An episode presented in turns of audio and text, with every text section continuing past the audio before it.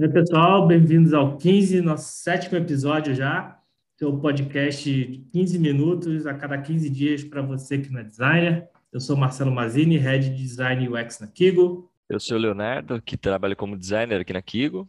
E hoje a gente vai falar sobre acessibilidade. É, cara, acessibilidade não é só inclusão, viu, gente? Vamos ver aí. É um bom ponto já de início, né? Porque a acessibilidade ele é vista justamente como inclusão, e esse mindset de inclusão acaba distorcendo um pouco as soluções que as pessoas criam para acessibilidade. Você, por exemplo, é muito comum ver produtos que nasceram sem, sem a preocupação uh, de acessibilidade, sem ter alguma pesquisa, alguma, alguma ação a respeito de, de, pessoas que têm algum tipo de, de deficiência ou algum tipo de impedimento para executar tarefas, algumas dificuldades maiores de executar tarefas. E depois que elas que esse produto está no ar, está lançado, está rodando, é que começam a, putz, a gente tem que esse produto não está acessível. Putz, esse produto não consegue ser utilizado por pessoas que é, não enxergam ou não consegue ser utilizado por pessoas que têm algum problema de mobilidade é, nos braços. E aí começa um monte de de puxadinho, né? Ah, vamos criar aqui um, um botão para para aumentar o contraste ou aumentar as fontes ou criar um, um jeito aqui para que algum leitor de tela consiga passar e, e identificar para o usuário o que, que ele tem que fazer, o que está acontecendo na tela, enfim. É, então, claramente, esses produtos eles vão virando pequenos Frankenstein, né? com soluções é, plugadas em momentos diferentes, pensadas por times diferentes, mas claramente não fazem parte do, do projeto original daquele produto, né? Sim, cara, e levando assim em conta um pouco de dados, assim, né, só para dar uma, uma chocada no pessoal, cerca de 13% do mundo inteiro tem deficiência, cara, e 25% lá nos Estados Unidos tem algum tipo de deficiência, ou seja, para e pensa que um quarto da população dos Estados Unidos, cara, sofre de alguma coisa que precisa de adaptação.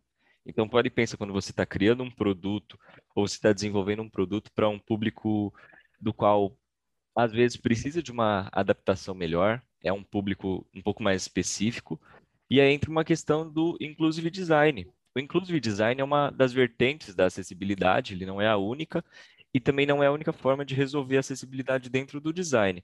Só que a ideia do inclusive design é de resolver para um e estender para vários, né? Porque a gente vem daquele cenário que onde uma pessoa que talvez não tenha um dedo ou ela talvez tenha alguma deficiência motora, alguma coisa assim, fica muito mais fácil quando você já desenvolve para ela e para quem não tem essa deficiência vai ficar muito mais fácil ainda. Eu acredito que essa questão também de trazer esse, essa resolução de problemas ajuda a gente a começar a entender que a próxima geração de, de usuários, que seria o Next Billion Users, eles vão ter algum tipo de deficiência, seja uma deficiência que a gente considera física, que é aquela questão de visual, é aquela questão que talvez o cara não, o cara não ouça, o cara precise de adaptações de leitura e tudo mais, tanto que o Spotify até adaptou recentemente o, o texto e, e, a forma com que ele exibia as blocagens de, de botão, CTA, tudo mais, para o público que tem deficiência visual. E isso foi feito ontem, cara. Ou seja, um aplicativo assim que já era muito conhecido, já era globalmente popular, foi começar a ter adaptações recentemente.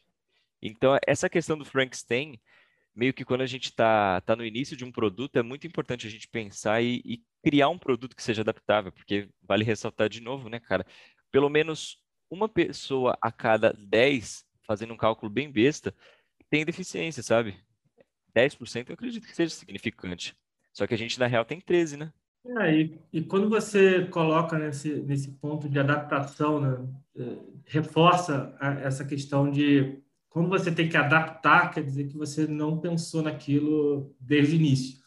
E quando você tem que adaptar, certamente você vai perder algumas qualidades ou algumas funcionalidades do produto porque, de novo, ele não foi construído para comportar é, esses, essas questões, e aí você adapta.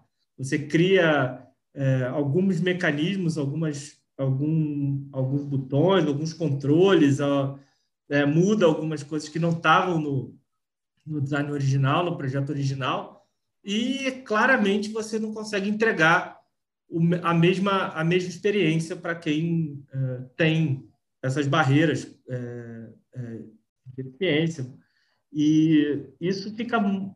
Você está adaptando quase que como para cumprir tabela, né? Muitas vezes as pessoas colocam acessibilidade, começam a adaptar os, os sites, seus produtos digitais, porque veio alguma questão regulatória. Né? Isso não é um pensamento é, interno da empresa, não faz parte da cultura do time, e isso fica óbvio para quem usa. Dá para ver que, cara, você não pensou em mim na hora que você fez isso, você simplesmente adaptou algo que você fez para outra pessoa, não para mim. Então, eu não sou o seu público. Essa é a mensagem que você passa quando você está fazendo algo adaptado. E aí, por outro lado, essa parte do inclusive design, né?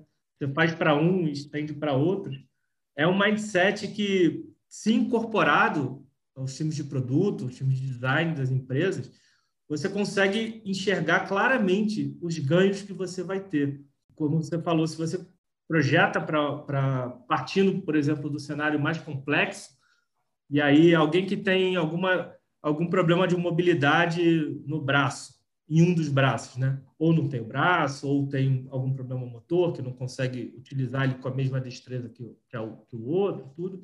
Se você faz, um, já começa a projetar um produto digital, que seja um aplicativo, que a pessoa, que essa pessoa vai conseguir facilmente utilizar ele com uma mão só, é, e essa é uma, uma situação, uma questão permanente né, de deficiência, você automaticamente você beneficiou alguém que está temporariamente com algum impedimento, por exemplo, alguém que está com um braço quebrado, também só tem uma das mãos disponíveis para utilizar, para fazer as tarefas, e você também beneficia alguém que está numa situação, que é, por exemplo, alguém que está carregando a sacola de mercado. Então, também só está com uma mão disponível naquele momento. Então, você partindo do cenário de alguém que tem uma deficiência permanente, uma dificuldade permanente, você automaticamente está beneficiando alguém que está temporariamente com algum impedimento e alguém que está numa situação com algum impedimento.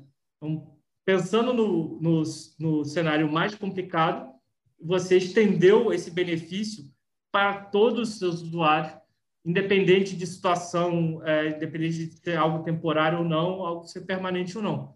Então, isso é o inclusive design. É você já pensar desde o início no produto digital, é, no, no serviço que você está fazendo, você já pensar contemplando todos os cenários possíveis do seu, dos seus usuários e partindo do mais complexo para que isso gere um benefício para todos os outros e não partindo do cenário ótimo, né, né do ah, eu estou projetando para o usuário é, que tem não tem nenhum problema de mobilidade, não tem problema de visão, não tem nada, e depois você começar a querer adaptar para você incluir a pessoa que está com o braço quebrado, você querer incluir para a pessoa que está segurando segurando um carrinho, segurando um, uma sacola de mercado, para a pessoa que tem uma, um problema motor no braço, então já partindo é, do cenário complexo, você já resolve todos os outros problemas automaticamente. E também entendendo que existem é, graus de deficiências diferentes, existem graus de impedimentos diferentes, é, e você tem que entender isso, entender o público, entender para quem você está fazendo o produto e já ir contemplando para não ficar de novo com essa cara de puxadinho de que eu estou tentando adaptar algo que não foi pensado para isso e eu estou tentando resolver criando algumas melhorias, algumas funcionalidades e você já está prejudicando a experiência de qualquer forma, né? Sim, total, cara. E, e uma parada que quando você começa a ver do inclusive design que, que faz muito sentido é o equity focused design, que é quando um grupo histórico, seja é, racial, seja alguma coisa que acontecia de preconceito. Durante esse período, muita gente não tinha aplicativo, alguma coisa específica para o público que seria aquele público que sofria daquela deficiência ou daquele preconceito, ou sofria até mesmo racismo.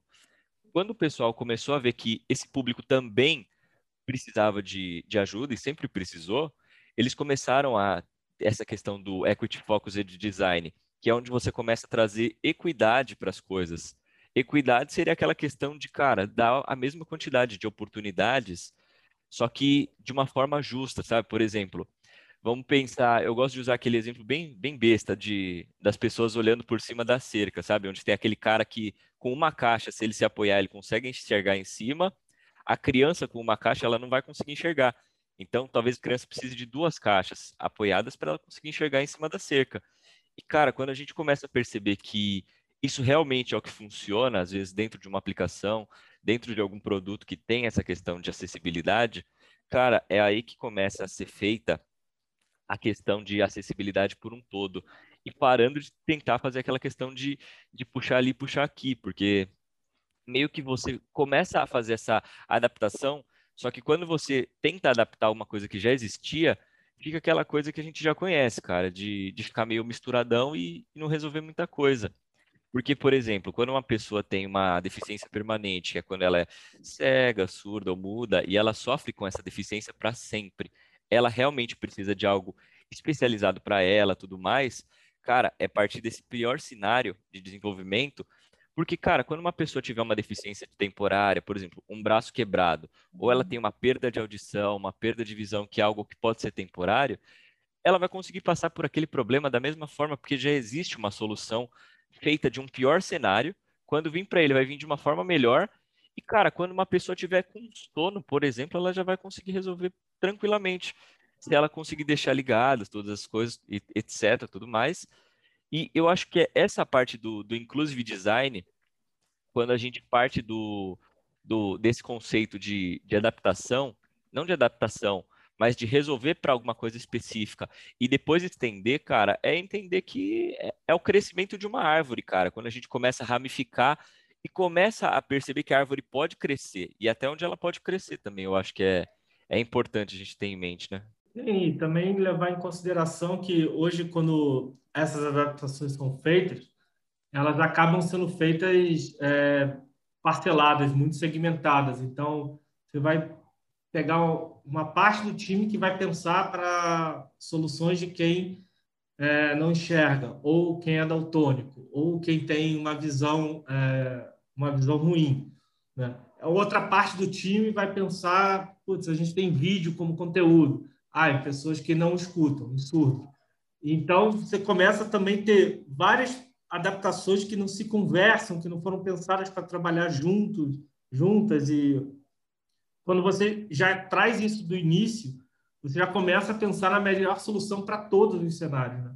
Ela não fica esse, esse monte de amarrado que não se conversa também nesse ponto. Você já começa a pensar qual é a melhor solução é, para a gente ter um vídeo qual é a melhor solução, e aí você já vai vendo todos os cenários e já constrói a melhor solução desde o início. E não começa a botar, ah, não, tá, o vídeo vai ter legenda, ah, não, agora além de legenda tem que ter é, alguma, alguma tradução para Libras. E aí você começa a botar um monte de penduricalho que não funciona junto e você só atrapalha a experiência, na verdade, de todo mundo. Você não construiu uma experiência boa para quem é cego, para quem é surdo, você não construiu uma experiência boa é, para quem não tem esse tipo de, de impedimento, é, você está piorando a experiência de todo mundo, ou construindo experiências mais ou menos para todo mundo, ao invés de já nascer com uma experiência pensada da melhor forma possível para todos os cenários. Acho que essa é a, é a grande diferença quando você tem essa mentalidade do inclusive design. Você já nasce, a solução já nasce é, pensada para ser a melhor possível em todos os cenários e não começa a adaptar para cenários diferentes a cada vez que alguém toma ciência de um novo de um novo cenário que tem que que tem que adaptar o, produto o, o serviço e aí lá vem mais um puxadinho e as soluções vão só e a experiência no geral para todo mundo para só vai piorando né? ao invés de você já nascer com uma experiência boa que vai ser é, consistente e ela já, quando ela já nasce dessa forma, você já prepara o produto para evolução também pensando nisso, né? Para que não tenha que ter essas adaptações ao longo do caminho, sim melhorias ao longo do caminho, que é bem diferente no resultado. Sim, cara, total. Tratando essa questão do, do inclusive, a gente começa a ver que, cara, tanto o público que tem uma deficiência, quanto o público que sofre um preconceito ou sofre racismo, cara, é muito importante eles participarem também do design, também de todas as etapas e também participarem principalmente dos produtos, né, cara? Porque a adaptação de um produto que é feito de um público específico, quando ela vai filtrando para outros públicos, ela continua funcionando normalmente, às vezes até melhor. Só que quando a gente parte também de uma questão de acessibilidade, saindo um pouco do inclusive design, a gente começa a entender a próxima geração de usuários, a gente também pode perceber que, cara, uma, uma questão de acessibilidade às vezes é o aplicativo funcionar offline da mesma forma que ele funciona online por exemplo, você conseguir fazer um download prévio daquelas coisas, porque muita gente ainda não tem o acesso fixo à internet. E, e esse pessoal também pode ser considerado um usuário, porque eles acabam consumindo o produto, sabe?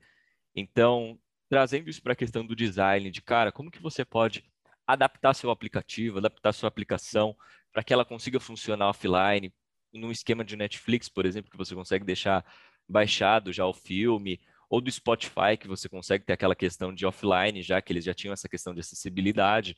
É um, um reconhecimento muito legal para eles. E tentar trazer cada vez mais essa questão de precisar da internet cada vez menos, porque a próxima geração talvez não tenha uma, uma, uma acessibilidade tão tranquila quanto a gente de, de encontrar, né? Porque a gente passa por uma realidade, eles passam por uma realidade diferente da nossa, da qual talvez eles não consigam usar constantemente a aplicação online, sabe? Exatamente. É, eu acho que com isso a gente abordou bem nos nossos 15 minutos a questão de acessibilidade e como o design contribui e pode contribuir para produtos e serviços melhores, já levando a acessibilidade, essas questões, para o início do projeto. Sim, total, cara. Eu acredito que tenha sido isso aí, né? Acho que sim. Hoje foi mais um 15 que bom que vocês estão escutando com a gente. É, compartilha, divulga e interage com a gente nas redes sociais, manda pergunta, manda tema e a gente debate por aqui. É isso, gente. Obrigado pela atenção aí de vocês. Valeu, até a próxima.